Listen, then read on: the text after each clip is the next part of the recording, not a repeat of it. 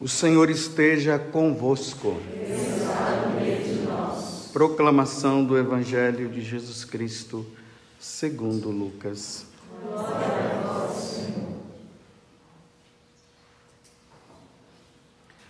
Naqueles dias, Jesus foi à montanha para rezar. Passou a noite toda em oração a Deus.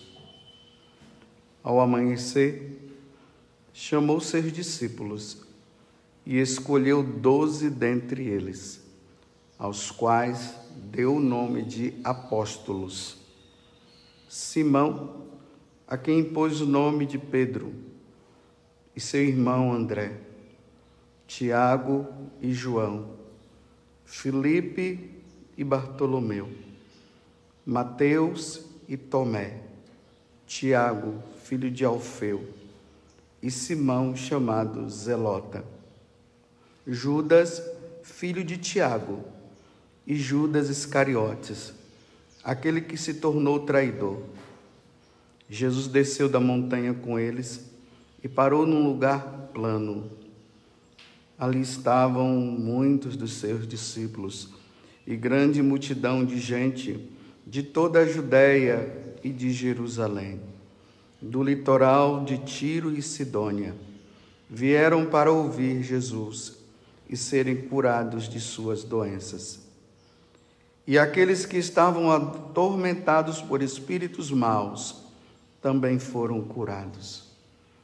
A multidão toda procurava tocar em Jesus, porque uma força saía dele e curava a todos. Palavra da salvação.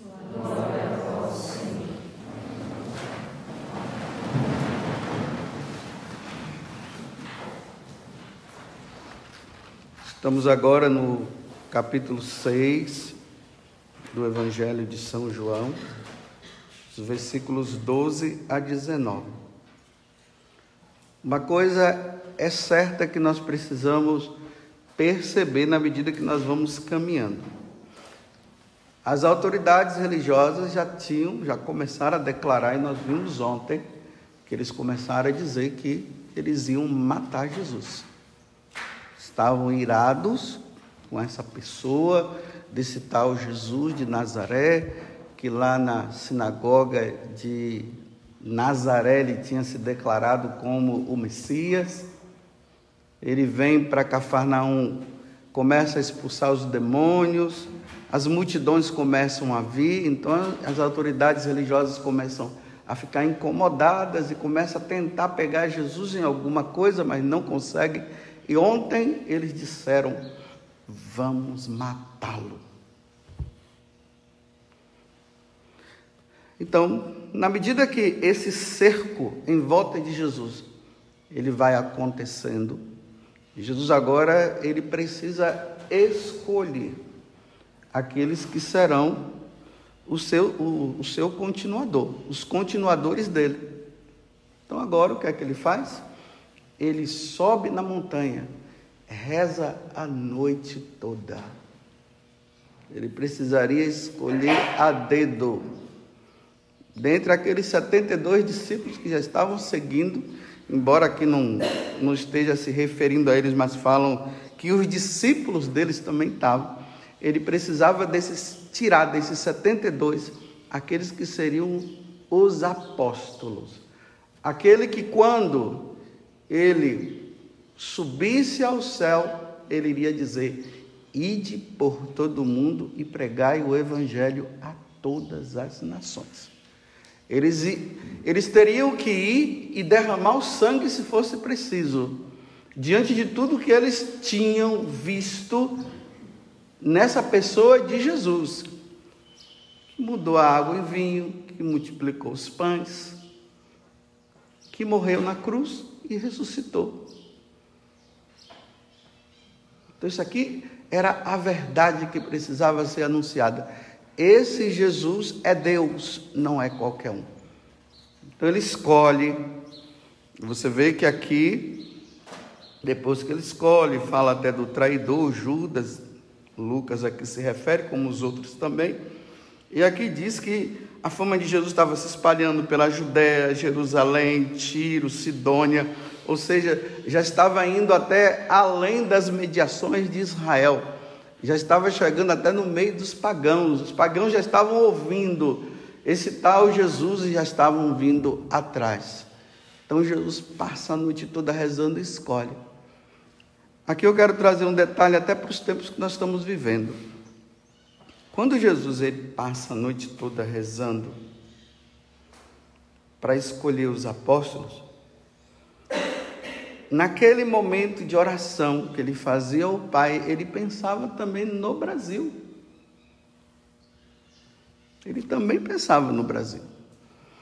O Brasil não tinha sido descoberto pelos europeus, mas o Brasil já existia. Quem habitava aqui eram os índios.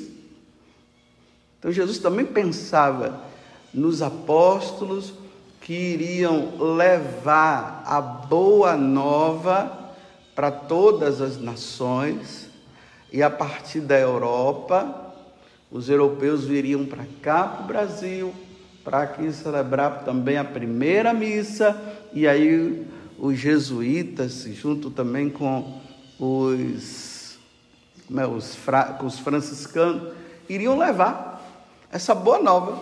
Se hoje essa missa está sendo celebrada aqui agora, é justamente porque os apóstolos pregaram a boa nova a todas as nações. Chegando aqui, é, os índios tinham a sua religião própria, porque todos os povos têm a sua religião, mas ainda não era a religião correta, a certa. Era, preci era preciso que a boa nova chegasse. Olha, não é o Deus Tupã, não é Jaci, é Jesus Cristo é nosso Senhor Jesus Cristo. E aqui chegou. Ok. 2021. Importante notar que durante muitos anos o Brasil foi considerado como a maior nação católica do mundo.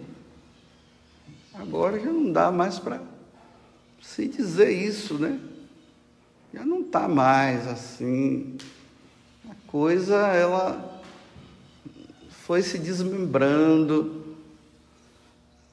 os falsos ensinamentos foram entrando aonde? Nas faculdades, nas escolas, é assim. É preciso notar que quando se quer mudar uma nação, ela tem que começar pelas bases. Não vai logo assim, de cheio. E é a base é, é o lugar onde aquelas futuras pessoas que vão servir, entre aspas, aquela nação, elas sejam doutrinadas ali, para que haja uma mudança de concepção, mudança de cabeça, mudança de visão de mundo. E onde é que isso vai acontecer? Nas escolas, nas universidades. Depois, os governantes, que já estão com essa intenção também, é por isso que acontece nas escolas. Aí os governantes vão lá e chancelam. De agora em diante vai ser assim e ponto final, porque já foi feita a cabeça cá embaixo. Já foi feita. Por isso que nós, hoje como brasileiros, nós precisamos rezar muito pela nação brasileira. Precisamos rezar. Eu sei que tem muitas intenções para se rezar pelo Brasil. Emprego, essas coisas todas.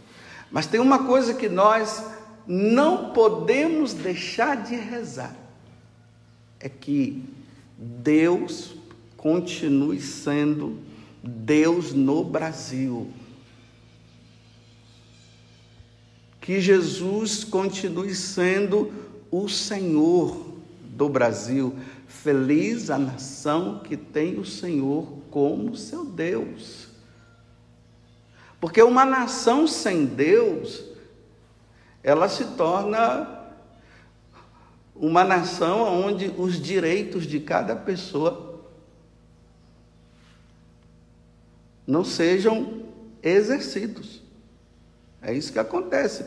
Quando Deus é Deus, os direitos são exercidos. Por quê? Porque as pessoas, elas não começam a pensar que elas são somente desse mundo, elas começam a pensar que elas estão aqui de passagem. E por ela estar de passagem, e um dia elas vão precisar estar na verdadeira nação que é a pátria celeste, aonde vão estar com Deus e viver com ele para sempre, eles vão começar a lutar pelos verdadeiros direitos. Mas tudo dentro de uma liberdade, porque todo mundo precisa escolher sem imposição nenhuma, cada um tem que escolher. Quando Deus está à frente, Deus dá a liberdade, porque Deus sempre agiu assim. Mas quando Deus é tirado, as coisas são impostas. Porque agora o homem, ele diz assim: você vai fazer como eu quero. Deus vai dizer assim: eu quero que vocês façam como eu quero, mas vocês são livres para querer ou não. Olha como é que é diferente. E cada um vai ter que assumir as suas consequências dos seus atos futuros. E os futuros aqui é o que? É, é o futuro em Deus, onde todos nós iremos estar com Ele. Porque a nossa busca é de Deus. Por isso que Jesus envia os apóstolos para levar Ele para o coração das nações. Repito mais uma vez: feliz, feliz a nação que tem o Senhor como seu Deus.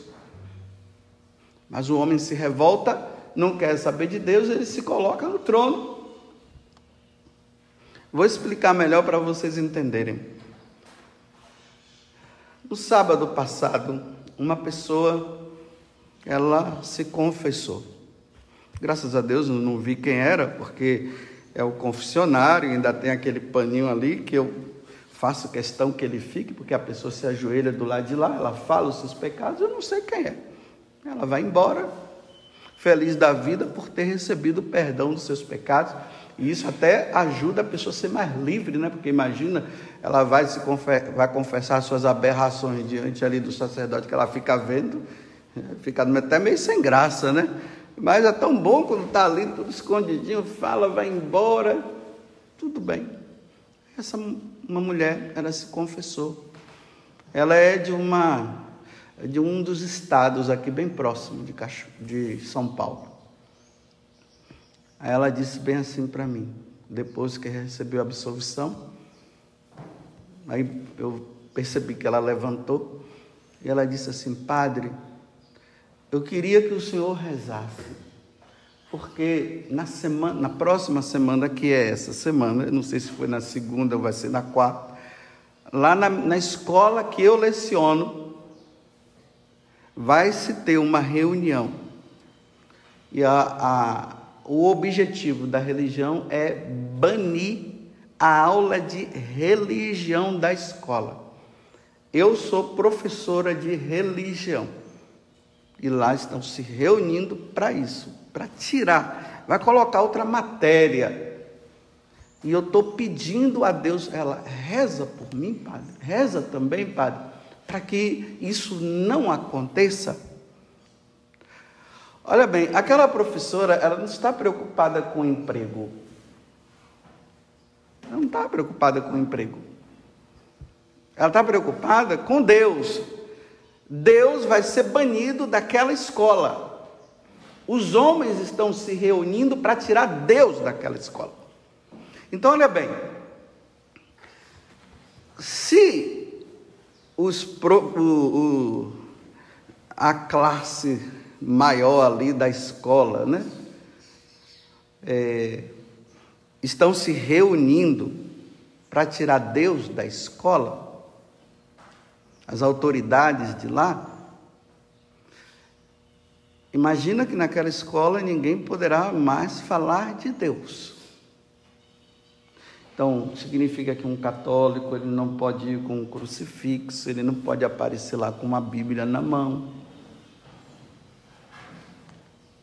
eles não podem falar de oração.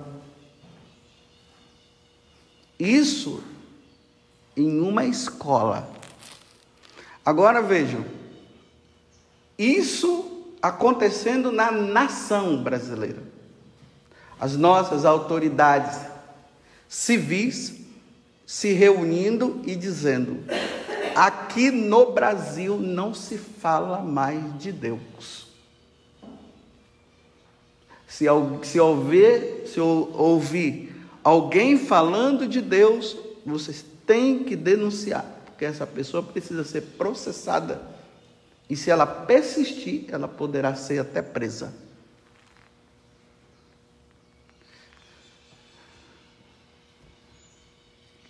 Então, o que é que vai acontecer com a nação brasileira, aonde um cristão não pode livremente professar sua fé?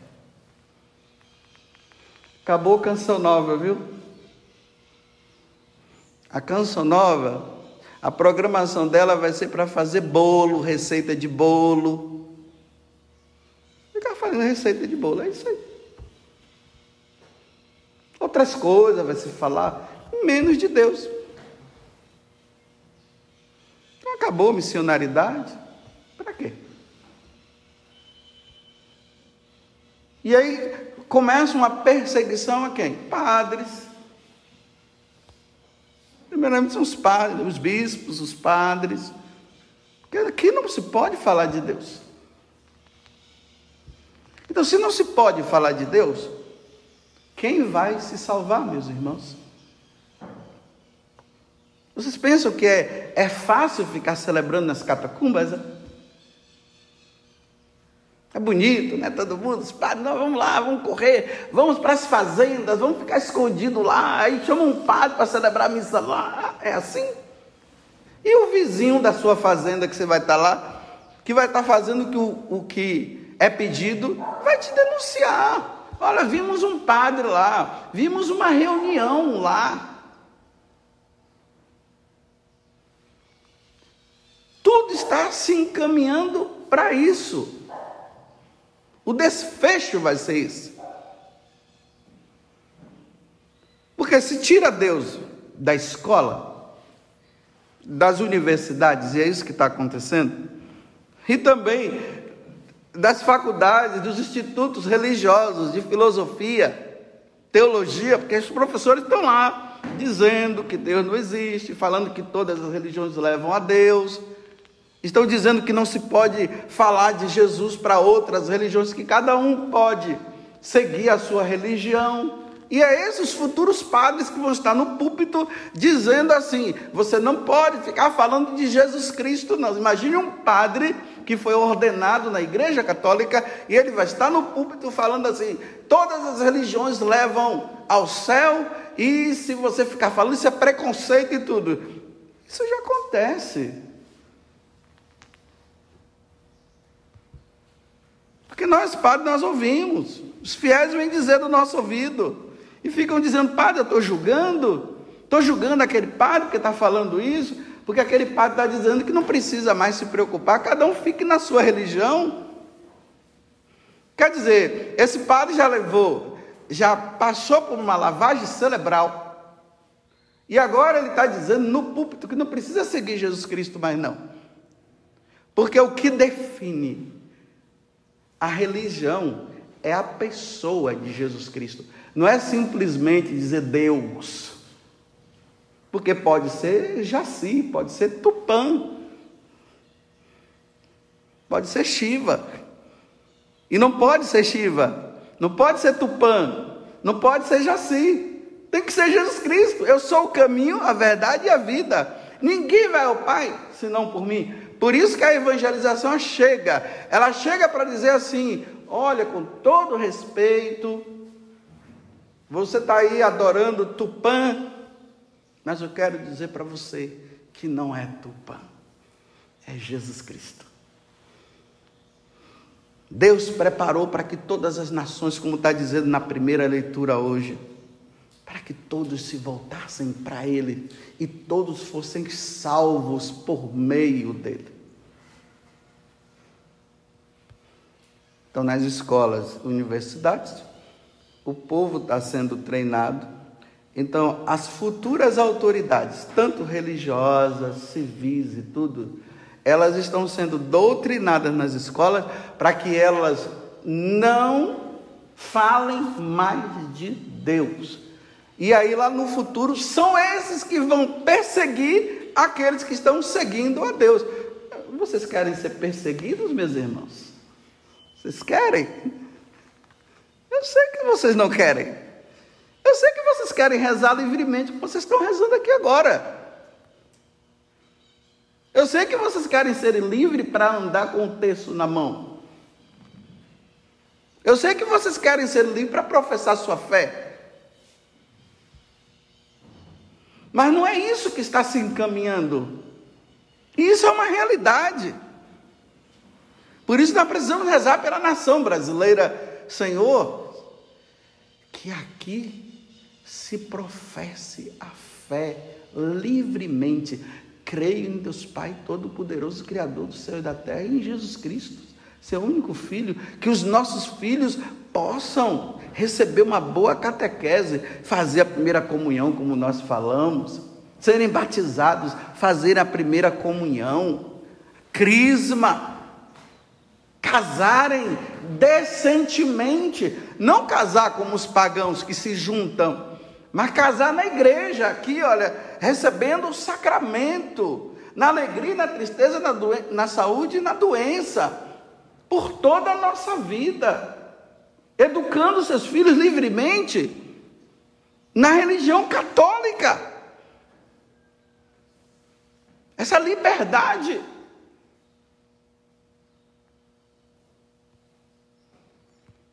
É. Rezemos, né? Peçamos a Nossa Senhora Aparecida, padroeira do Brasil.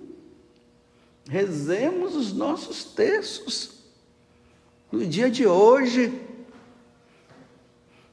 ontem uma freira carmelita, ela dizia para mim assim, padre, ela brincando assim, né? amanhã nós vamos fazer uma passeata. Eu disse: O quê? As senhoras vão sair do convento para fazer passeata? É. Ela disse: Nós vamos colocar o Santíssimo Sacramento, nós vamos ficar em frente a ele rezando pelo Brasil, padre. Eu disse: Nossa, porque se a senhora saísse, eu ia falar com o Papa Francisco, brincando com ela. A senhora já não estou mais na função da senhora.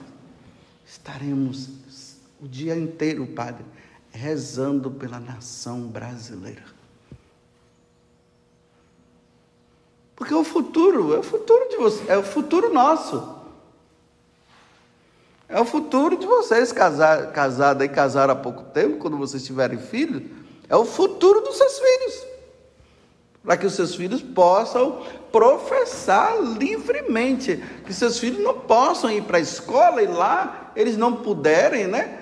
Tem uma pessoa um, membro, um, uma jovem da comunidade, que estando lá na escola, a professora começou a falar que o inferno não existe, que Deus não existe. Não, começou a falar de, de Deus, que Deus não existe. Aí a menina chegou e disse assim: Mas professora, se Deus não existe, um dia todos nós vamos ter que prestar contas a Ele porque nós estamos, estamos dizendo que Deus não existe. Ela novinha, né? Aí a, a professora disse, mas o inferno não existe, Deus não existe. Aí disse que os colegas todos, né, porque ficam tudo com medo de tirar zero, porque é assim. Porque em nome da nota é bom ficar calado, né?